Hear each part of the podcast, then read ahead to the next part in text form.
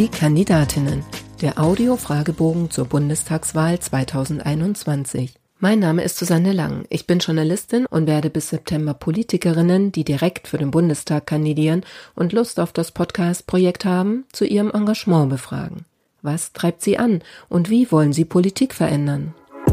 Diesmal mit Lena Werner, geboren 1994, Hotelfachfrau, Studium Tourismuswirtschaft mit dem Schwerpunkt Eventmanagement, von 2019 bis 2020 Eventmanagement Trainee bei der Deutsch-Amerikanischen Außenhandelskammer in Chicago, nun Junior Finanzmanagerin bei der Gesellschaft für internationale Zusammenarbeit und aktuell Direktkandidatin für die SPD im Wahlkreis 202 Bitburg. Frau Werner, wann war für Sie klar, ich möchte Abgeordnete im 20. Deutschen Bundestag werden? Also es war für mich ähm, ein Prozess, der sich über ein paar Wochen gestreckt hat. Ich habe ähm, überlegt, wer für uns in den Bundestag starten soll und wollte gerne, dass es jemand Junges ist und eine Frau. Und ja, dann haben wir einige Gespräche geführt und im Endeffekt kam dann raus, dass äh, ich eine geeignete Kandidatin wäre. Und dann habe ich mich offiziell einen Tag nach der Landtagswahl in Rheinland-Pfalz dazu entschieden, für den Bundestag zu kandidieren. Was war die größte Hürde auf dem Weg zu Ihrer Kandidatur? Ähm, ich glaube, das war praktisch ich selber. Ich weiß, dass das in Deutschland immer noch so ein bisschen verpönt ist, über solche Dinge zu sprechen oder öffentlich das zuzugeben. Aber ähm, es war natürlich ein sehr, sehr großer Gedanke, ob das überhaupt machbar ist für mich und was das überhaupt bedeutet. Also praktisch negativ und positiv abgewogen, ähm, was es für Konsequenzen hat, wenn ich in den Bundestag komme oder auch alleine jetzt die Kandidatur. Und das so mit mir selber auszumachen, ähm, war, glaube ich, das, was ähm, der größte, ähm, die größte Herausforderung auf dem Weg. Erklären Sie in drei Sätzen, was Sie als Bundestagsabgeordnete erreichen wollen. Zum einen möchte ich die Gleichberechtigung voranbringen und zwar mit dem Hinblick darauf, dass es gleiche Chancen für alle gibt, unabhängig davon, welche Herkunft man hat, welches Geschlecht man hat oder ob man vielleicht auch eine Behinderung hat. Als zweites möchte ich den Klimaschutz voranbringen und das Ganze sozial gestalten und auch darauf aufmerksam machen, dass es unterschiedliche Lebensrealitäten in Stadt und Land gibt und man das auch beim Klimaschutz beachten muss. Und als drittes möchte ich den Tourismus fördern in ganz Deutschland, aber natürlich auch bei mir in der Region ähm, und auch diesen Tourismus dann nachhaltig gestalten. Wer glauben Sie wird Sie wählen und warum? Also ich hoffe natürlich, dass mich ähm, alle äh, Menschen aus den verschiedenen Bereichen wählen. Aber ich denke, ähm, besonders junge Menschen werden sich durch meine Kandidatur angesprochen fühlen, gerade weil wir hier auch ähm, auf dem ländlichen Raum natürlich nicht viele junge Menschen haben, die sich unbedingt politisch engagieren. Und dann natürlich auch alle Menschen, die Veränderung wollen. Und ähm, jetzt im Wahlkampf merkt man deutlich, dass dieser Wunsch da ist. Und es gibt sehr viele Menschen, egal von welchen Generationen, die mir sagen, dass sie es toll finden, dass ich kandidiere und auch mich unterstützen. Ihr bisher größter politischer Erfolg war? Das ist tatsächlich gar keine so leichte Frage, weil ich bisher wenig ähm, politisch in Erscheinung getreten bin. Ähm, da musste ich ein bisschen nachdenken. Und das war tatsächlich, dass ich äh, im ersten Jugendparlament in meiner Stadt mich engagieren konnte, was so meine ersten Schritte politisch waren. Und ähm, ja, von da aus gesehen ist meine Kandidatur mein größter politischer Erfolg bisher.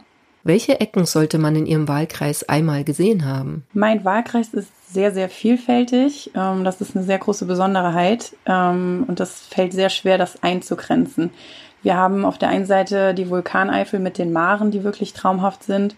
Dann gehört noch ein kleines Stück Mosel zu meinem Wahlkreis, was man natürlich immer empfehlen kann, die kleinen Moselorte. Und dann natürlich auch sämtliche Wanderwege, aber grundsätzlich die ganze Natur im, im ganzen Eifelkreis. Also es ist wirklich ähm, sehr unterschiedlich und alles zu empfehlen. Was nervt Sie in Ihrem Wahlkreis am meisten?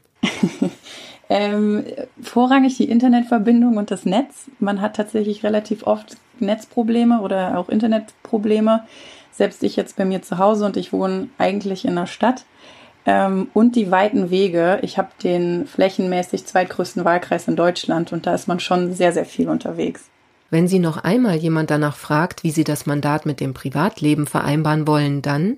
Also ehrlicherweise hat mich das, glaube ich, noch niemand gefragt bisher, aber ähm, ich denke, ich würde darauf antworten oder eher mit einer Gegenfrage antworten, wie denn diese Person ihr Privatleben mit dem Job vereinbart, weil im Endeffekt ist das Mandat natürlich eine Herzensangelegenheit, aber auch ein Vollzeitjob. Und in jedem Job findet man immer dafür für sein Privatleben Zeit. Und ich denke, das ist auch bei einem Bundestagsmandat möglich. Ob auf Twitter oder am Wahlkampfstand, was war das Dümmste, das Sie im Zusammenhang mit Ihrem politischen Engagement bisher gehört haben? Ähm, ich finde es schwierig, das Dümmste zu definieren, weil das natürlich auch ähm, hart ist. Aber es gibt so ein paar Sachen, die mir im Kopf immer hängen bleiben. Und das ist zum einen ähm, eher die Frage danach, ob ich schon politische Erfahrung gesammelt habe oder dass man das braucht, um ein solches Mandat zu führen. Und das sehe ich anders. Ähm, das ist ja wie, wenn jemand bei einem Job jemanden möchte, der 15 Jahre Berufserfahrung hat, aber gerade erst frisch von der Uni kommt. Ähm, eigentlich unmöglich. Und ich denke, das sollte kein Hindernis sein, dass sich junge Menschen engagieren, dass man keine Erfahrung hat. Nur wenn man Erfahrung hat, heißt das nicht, dass man es besser macht. Und das Zweite ist, was jetzt vermehrt in den letzten Tagen auch ähm, an den Haustüren gesagt wurde, ähm, alles in Richtung Afghanistan oder grundsätzlich Flüchtlinge. Ähm, jetzt hat jemand tatsächlich gesagt, ja, wenn Sie keinen Afghanen dabei haben, dann können Sie gerne mit mir sprechen. Und das ist halt schon wirklich eine sehr, sehr harte Aussage. Und ich würde das unter diese Kategorie zählen. Welchen alten, weisen Mann schätzen Sie und warum? Die Frage ist natürlich ähm, bei jungen Frauen immer ein bisschen schwierig, weil wir haben ja meistens ähm, auch nur Frauen als Vorbilder. Aber tatsächlich war vor kurzem Franz Müntefering ähm, bei mir zu Hause, beziehungsweise ich hatte die Möglichkeit, mit ihm länger zu sprechen. Und er ist trotz seines Alters, er ist mittlerweile 81, immer noch relativ jung geblieben und auch so, wie er denkt und Politik wahrnimmt, ist es ein sehr, sehr großes Vorbild, weil er auch immer noch modern, moderne Gedanken hat und auch progressive Ideen hat, was man vielleicht nicht unbedingt vermuten würde. Und ein zweiter wäre noch Bernie Sanders aus den USA, einfach weil er seit Jahren sein ganzes Leben dafür kämpft, dass ähm, soziale Politik in den USA durchgesetzt wird, was teilweise ja leider sehr vergeblich ist, aber er hört einfach nicht auf zu kämpfen. Und das finde ich ist auch ein sehr, sehr großes Vorbild. Das schlimmste Buzzword in der Politik lautet für mich alles, was ums Thema Gendern geht, weil ich finde, für mich gehört eine inklusive Sprache dazu. Wir wollen alle mitnehmen und Sprache ist einfach nur mal unsere Umgangsform miteinander. Und da gehört das dazu, dass wir auch inklusive Sprache nutzen. Und das so hinzustellen, dass das irgendwelcher Gender-Gaga ist, was ja auch gerne genutzt wird, ähm, das regt mich immer sehr auf, wenn es darum geht.